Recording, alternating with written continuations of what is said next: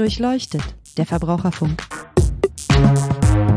Ein Podcast der Verbraucherzentrale Baden-Württemberg.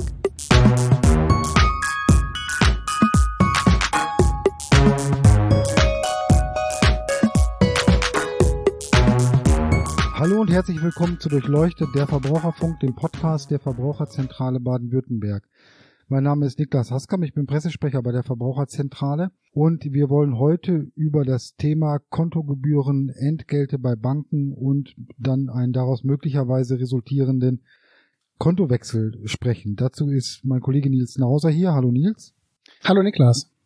Wir haben relativ viel bei uns auf der Webseite dazu stehen. Durch die Medien geht's auch. Viele Banken erhöhen in letzter Zeit ihre Kontogebühren. Also fangen wir mal an, Nils, die Erhöhung von Bankgebühren. Das ist ärgerlich, nervig, gerade wenn ich seit Jahren treuer Kunde der Bank bin, eigentlich gar nicht wechseln will und ganz zufrieden war und dann kommen auf einmal Erhöhungen ins Haus und die waren in den letzten Jahren in vielen Fällen nicht mal zulässig. Kannst du uns kurz erklären, was da los ist und, und wie man da eventuell sein Geld zurückfordern kann? Ja, gerne. Am 27. April letzten Jahres hat der Bundesgerichtshof ein Urteil gesprochen, und zwar wurde eine Klausel der Postbank für unzulässig befunden und in dieser Klausel wurde eben geregelt, dass Gebühren, nicht nur Gebührensteigerungen, sondern AGB-Änderungen im Allgemeinen, und dazu zählt eben auch die Gebührenänderung, dem Verbraucher mitgeteilt werden. Und wenn er sich dann innerhalb von zwei Monaten quasi nicht meldet, dann hat er automatisch zugestimmt. Und so geht es halt nicht.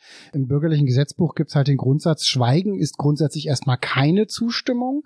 Und wenn eine Bank so eine Klausel einführen will, mit der sie dann Schweigen als Zustimmung wertet, dann müsste sie viel konkreter das formulieren. Und das Problem ist halt hier, viele Banken haben halt auch Verträge verkauft, die waren erstmal kostenlos lange Zeit und dann wurde quasi durch die Hintertür aus einem kostenlosen Vertrag durch reines Schweigen ein kostenpflichtiger Vertrag und man musste fünf Euro im Monat bezahlen. Und das war so nicht zulässig.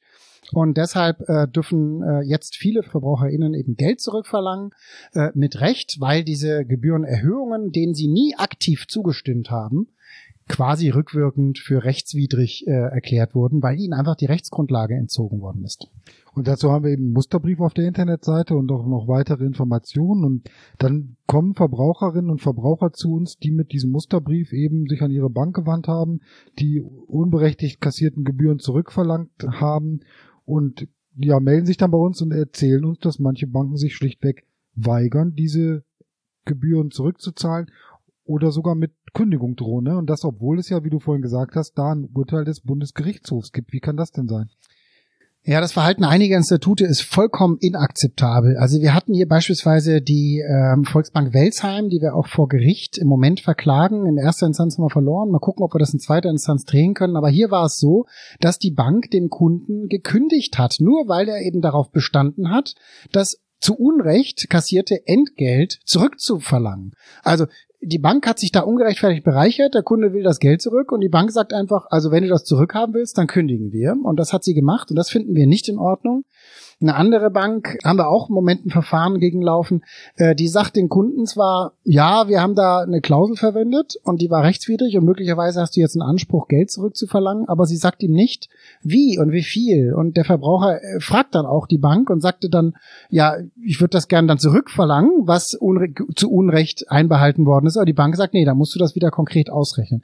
Es ist also wirklich ein ganz großes Ärgernis. Die Banken haben sich da bereichert mit diesen äh, Klauseln und äh, die Verbraucher stehen dann teilweise im Regen und müssen selber gucken, dass sie das Geld wirklich zurückbekommen. Total inakzeptabel und da ist auch die zuständige Finanzaufsicht BaFin schon dran und hat die Institute auch aufgefordert, das einfach von sich aus zu erstatten. Aber wie das immer so ist, ähm, es dauert dann immer eine Weile, bis die Institute sich dann auch fair verhalten und diesem Rechtsanspruch auch gerecht werden. Und wenn ich jetzt darauf nicht warten will oder auch meinetwegen so verärgert darüber bin, dass meine Bank sich ja so verhalten hat, dann bleibt mir letztendlich am Ende vielleicht nur die Möglichkeit, ja, die Bank zu wechseln, ne? wenn mir die Gebühren dann zu hoch sind oder wenn mir vielleicht sogar gekündigt wird, das ist ja auch in Fällen mal passiert oder wenn auch einfach keine Filiale mehr vor Ort ist, ne? das gibt ja auch, dass, dass Filialbanken ihre Niederlassung vor Ort schließen. Also es besteht die Möglichkeit, sein Konto, seine Bank zu wechseln. Ne? Und ähm, wie kann ich denn dann überhaupt, wenn ich jetzt sage, okay, das passt mir alles nicht mehr, eine verlässliche, gute, günstige Bank finden?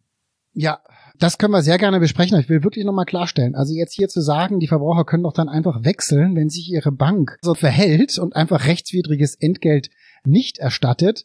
Das ist natürlich nicht die Lösung verbraucherpolitisch. Also da müssen wir und da werden wir auch weiter Druck machen mit auf allen Ebenen, die wir haben, gegenüber der Aufsicht, politisch, auch mit Verbandsklagen. Aber gut, für die Verbraucher hilft das erstmal nicht, ne, weil viele Verfahren dauern ja auch und dann dauert es zwei, drei Jahre, bis wieder die nächsten Gerichte entschieden haben. Und bis dahin kann ich völlig nachvollziehen, wenn viele dann sagen, also so nicht, liebe Bank, dann suche ich mir halt eine neue Bank. Und äh, da gibt es äh, ganz gute Unterstützung bei der Stiftung Warentest, Finanztest. Deren Girokontovergleich ist nämlich mittlerweile kostenfrei auf der Internetseite abrufbar. Und da kann man dann reinschauen und dann eben gucken, welche Bank hat welche Konditionen und dann kann man den Wechsel in die Wege leiten.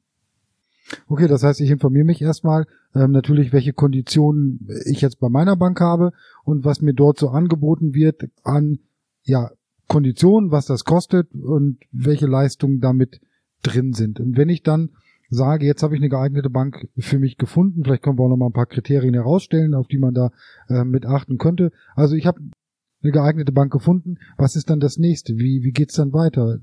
Einfach ja, das ist nicht so kompliziert. Also die meisten haben sowieso keine Filiale mehr. Also viele haben in der Fläche auch gar nicht mehr die Filialen. Also das ist, man muss nicht in die Filiale gehen, um ein Konto zu eröffnen. Ne? Also man kann das mittlerweile auch relativ bequem zu Hause machen. Früher ist man dann auch teilweise noch zur Post gegangen, musste dann so ein Postident-Verfahren äh, machen mit Personalausweis und so weiter. Auch das ist heutzutage nicht mehr nötig. Man kann das also wirklich vom Smartphone aus zu Hause machen. Und dann muss man sich natürlich legitimieren. Also das geht, man muss dann Personalausweis bereithalten, muss dieses äh, Identverfahren eben am Handy durchführen. Und das geht relativ einfach und relativ schnell und dann hat man eine neue Kontoverbindung. Also das ist eine Sache von einigen Minuten, vielleicht zehn Minuten, die man bräuchte. Okay, das neue Konto erstellen scheint äh, tatsächlich ganz einfach zu sein. Hört sich zumindest so an, habe ich auch schon mal gemacht und hingekriegt. Ähm, aber geht dann die eigentliche Arbeit nicht erst los? Also ich habe ja, weiß ich nicht, wie viel Daueraufträge, ähm, Abbuchungen, Lastschriften, irgendwelche Zahlungsdienste, wo ich mein Konto hinterlegt habe. Das stelle ich mir doch noch so als ja als Hürde vor, die ich nehmen muss, um dann wirklich ähm, mit dem neuen Konto an den Start gehen zu können. Nein, das ist längst nicht mehr so kompliziert. Es gibt mittlerweile auch gesetzlich vorgegeben einen Kontowechselservice. Ähm, und wenn man diesen nutzt, dann geht das sehr einfach. Da loggt man sich bei der neuen Bank quasi ein. Und dann gibt es einmal einen Datenabgleich zwischen neuer und alter Bank. Und da wird das so ähnlich wie beim Umzug quasi, wird eine ganze Liste erstellt mit Briefen, die dann an den Energieversorger gehen, an den Vermieter, Versicherer und so weiter. Und dann wird die neue Bank automatisch äh, diese Anbieter informieren über die neue Kontoverbindung, damit die dann zum nächsten Monatsersten eben von dem neuen Konto abbuchen. Das geht relativ einfach. Äh, ich würde immer trotzdem nochmal sagen, vielleicht das Konto nochmal drei Monate stehen zu lassen oder das vielleicht über einen Jahreswechsel zu machen, weil manche Buchungen gehen ja im Januar, manche im Dezember, damit da nichts platzt. Aber das ist es sozusagen. Also dieser Kontowechselservice macht vieles sehr, sehr einfach, aber du hast natürlich recht, man kriegt eine neue Karte zugeschickt, vielleicht auch eine neue Geheimzahl. Und diese Karte muss man natürlich dann noch bei den Online-Shops hinterlegen. Also wenn man irgendwo da Kontodaten hinterlegt hat, Lastschrift beispielsweise bei einem Buchhändler oder so, äh, da muss man da natürlich die äh, neuen Daten hinterlegen. Aber das geht auch relativ schnell.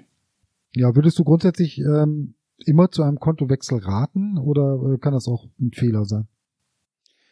Äh, naja, ein Fehler würde ich sagen, ist es nicht unbedingt, ne? weil es gibt ja sehr große Preis-Leistungsunterschiede, da kann man sich ja informieren, ähm, welche Leistungen wie, wichtig ist, einem vor Ort Geld abzuheben, bei welchen Automaten ist es wichtig, kostenlos international Geld zu verfügen. Möchte man 12 Euro bezahlen oder will man den Preis minimieren? Ne? Und dann ist natürlich auch wichtig, also viele Banken versuchen sich ja dem Preiswettbewerb auch zu entziehen, ne, weil sie da einfach schlecht aussehen. Und dann bezahlt man vielleicht 12 Euro pro Monat und dafür erhält man dann halt irgendwelche Rabatte bei Reisebuchungen oder hat irgendwie gewissen Versicherungsschutz inklusive oder man bezahlt irgendwie weniger Gebühren, wenn man bei der Bank noch einen Bausparvertrag, eine Versicherung und Kredit laufen hat. Also das, das Spektrum ist einfach sehr, sehr groß, sehr unterschiedlich und ich würde einfach dazu raten, sich zu informieren auch über die Alternativen. Ähm, und dann kann jeder entscheiden, wie viel Geld er bezahlen möchte und welche Leistung eben wie viel wert ist. Wo du gerade nochmal das Stichwort genannt hast, da, da hätte ich dann gleich noch eine Frage. Du hast gesagt, ein Entscheidungskriterium könnte sein, wo kann ich Geld abheben, wie kann ich Geld abheben. Vielleicht können wir das auch gerade nochmal klären. Ähm, also einmal der Unterschied Filialbank, Direktbank, ne, das spielt ja, glaube ich, auch eine Rolle. Und dann eben in dem Zusammenhang die Frage, ja, wie komme ich denn eigentlich an mein Geld? Ne? Wenn ich jetzt beispielsweise nicht bei einer örtlichen Bank bin mit Geldautomat vor der Tür, wie läuft das da? Kostet das ja möglicherweise mehr? Zahle ich dann drauf? Holen die Banken sich darüber dann wieder Geld zurück, dass das Geld abheben kostet? Wie sieht's damit aus? Nein, also die Direktbanken bieten alle verschiedene kostenlose Möglichkeiten, Geld abzuheben. Teilweise kann man das bei ganz vielen Geldautomaten abheben. Teilweise ist es aber auch so, dass es im Handel kostenlos ist. Also man kann dann beispielsweise an der Supermarktkasse sagen, okay, 10 Euro eingekauft, jetzt hätte ich gerne noch Bargeld über 200 Euro. Also das geht auch zunehmend häufiger.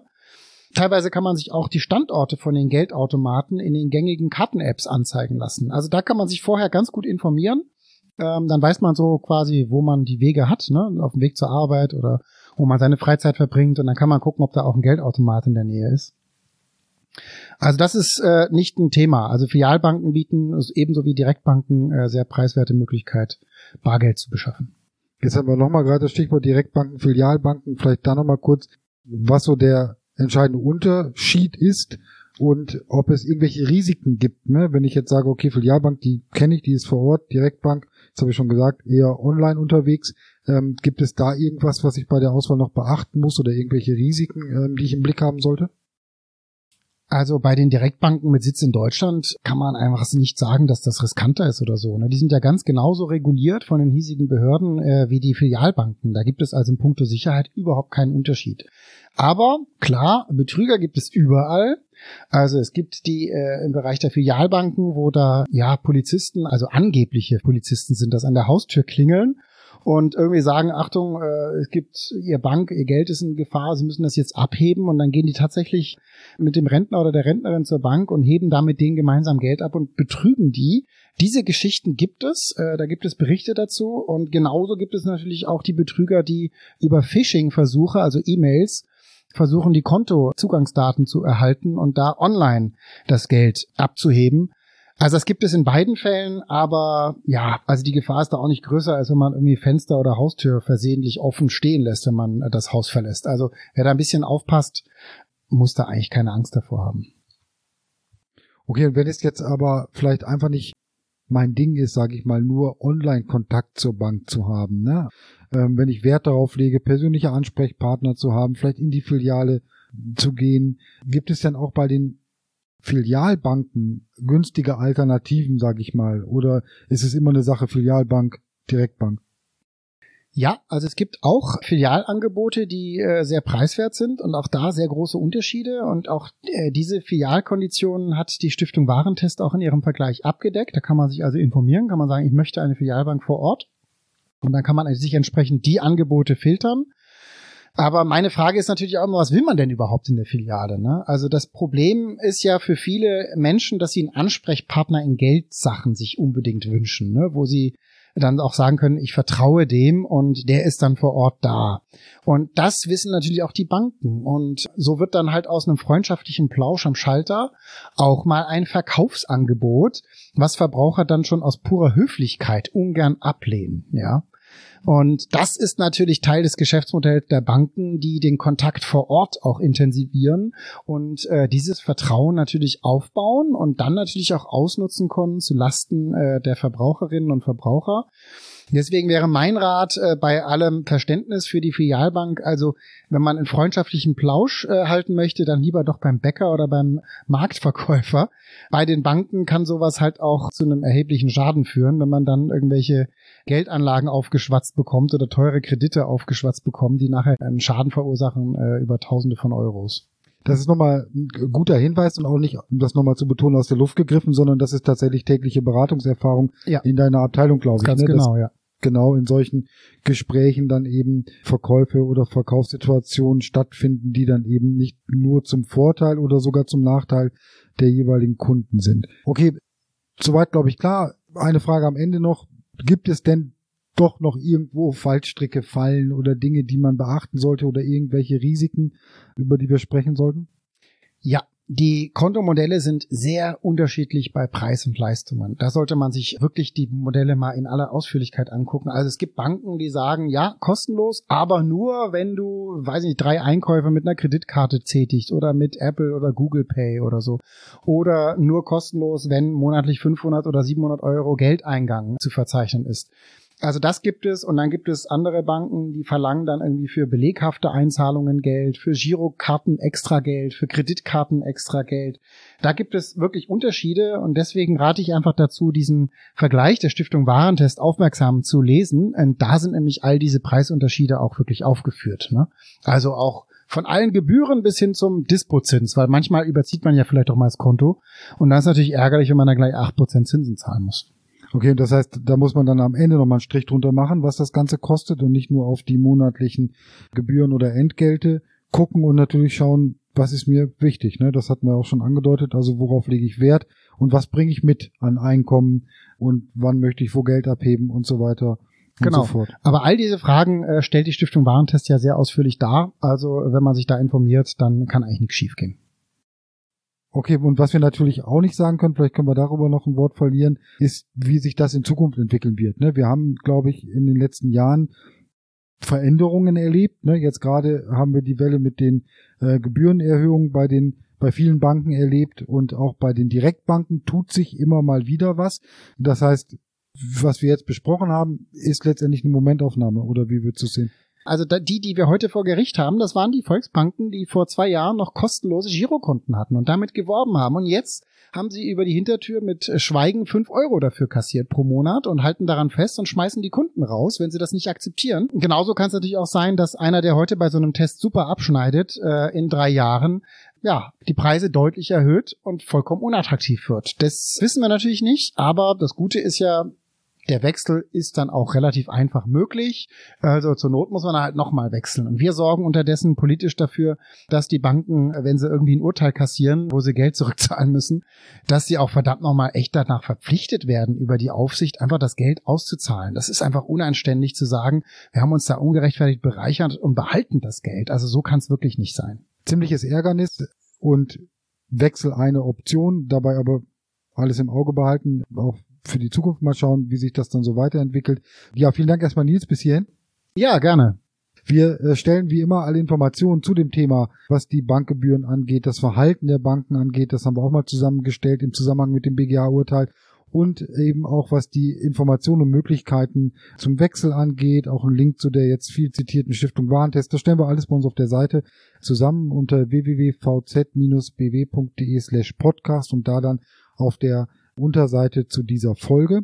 Wenn es Ihnen gefallen hat, erzählen Sie es gerne weiter, abonnieren Sie uns, schicken Sie uns E-Mails mit Anregungen und Kritik gerne an online.vz-bw.de. Tschüss, bis zum nächsten Mal.